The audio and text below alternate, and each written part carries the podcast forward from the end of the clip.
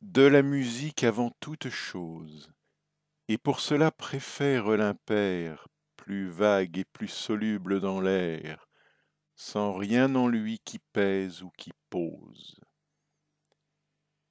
Il faut aussi que tu n'ailles point choisir tes mots sans quelque méprise, rien de plus cher que la chanson grise, où l'indécise au précis se joint.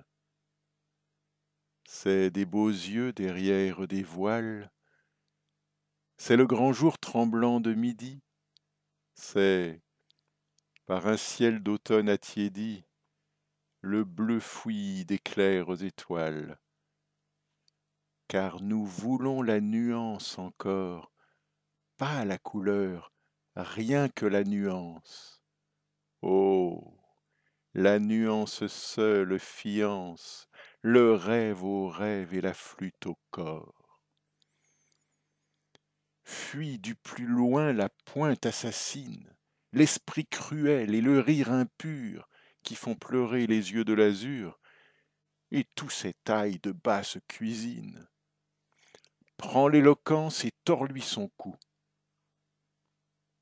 Tu feras bien, en train d'énergie, de rendre un peu la rime assagie. Si l'on y veille, elle ira jusqu'où? Oh, qui dira les torts de la rime? Quel enfant sourd ou quel nègre fou nous a forgé ce bijou d'un sou qui sonne creux et faux sous la lime?